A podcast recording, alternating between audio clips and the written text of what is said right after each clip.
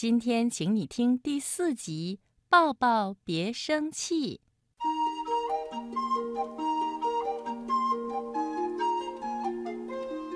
没有人能一直融洽相处，树上的小鸟不能，树洞里的松鼠不能，森林里的小鹿也不能，甚至连贝贝熊一家也不例外。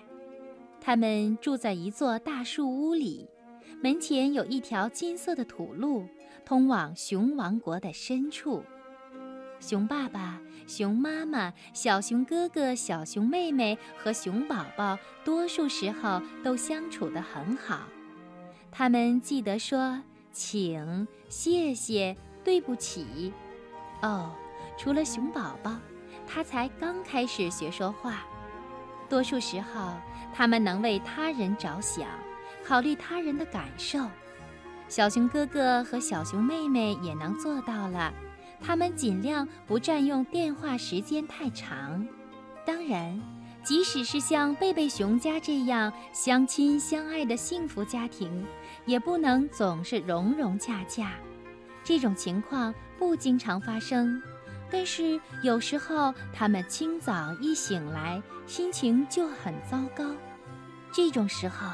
大树屋就会一整天都笼罩在阴云里，这一切有可能由小熊哥哥或是小熊妹妹占用洗手间的时间太长引起的，他们得赶着上学；也有可能由某人忘了把牙膏盖拧上引起，还有可能由熊妈妈不小心踢伤了自己的脚趾引起。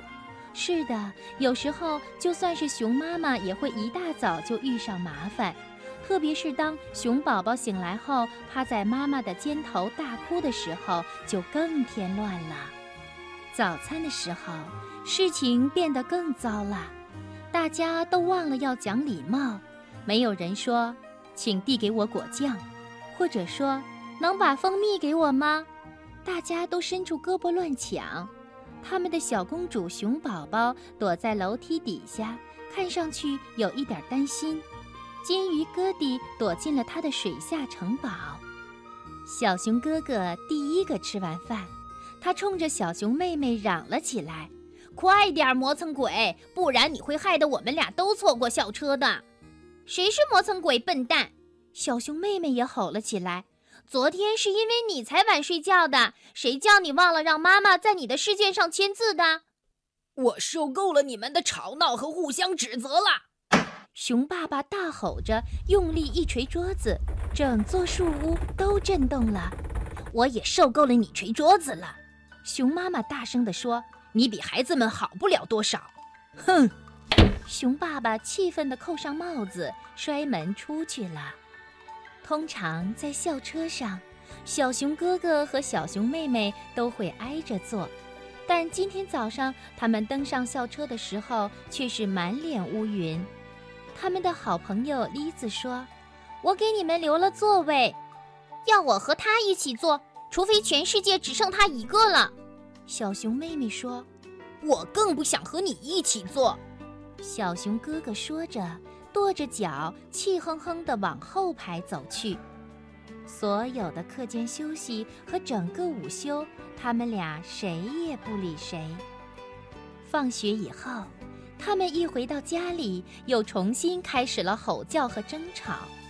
他们为应该在哪里吃甜点而争吵，是在厨房的餐桌上，还是在电视机前？他们为了看哪部影片而争吵。是飞行员还是芭比熊？不一会儿，他们就滚到了地板上，为争夺遥控器打成一团，又吵又闹的，我受够了。今天谁都不准看电视。熊妈妈终于火山爆发了，她不仅没收了遥控器，还拔下了电视机的插头。去坐好，写你们的作业。我不想再听见任何人嘀咕一声。小熊哥哥和小熊妹妹坐在餐桌旁，努力地想写作业，但是他们一直怒视着对方，根本没办法集中注意力。等到熊爸爸从店里回来，贝贝熊一家这一天的吵闹达到了高潮。小公主仍然躲在楼梯底下，金鱼哥弟仍然躲在他的水下城堡里。空气中弥漫着一股火药味儿。生气的熊妈妈正试图看一本杂志，熊爸爸坐下来，瞪着眼睛，假装看报纸。不过，让原来相亲相爱的一家人生一整天的气，太难为他们了。尤其是根本没什么好生气的。妈妈，小熊妹妹说：“什么？”熊妈妈回答：“你看你的那本杂志。”小熊妹妹说着，咯咯地笑起来。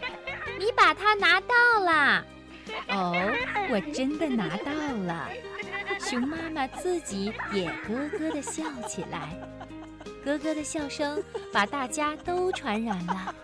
很快，贝贝熊一家都放声地大笑起来。对了，除了熊宝宝，这时候他还沉浸在甜甜的睡梦中呢。他们全家人笑得肚皮都疼了，他们笑得眼泪都出来了。泪珠顺着两颊滚落下来，他们在笑什么呢？他们在笑自己因为毫无来由的生气而浪费了一整天的时光。小公主熊宝宝从楼梯底下走了出来，金鱼哥弟也从他的水下城堡中游了出来。熊宝宝看见他一度怒气冲冲的家人，这会儿都擦干了眼泪，紧紧地拥抱在一起，和好如初。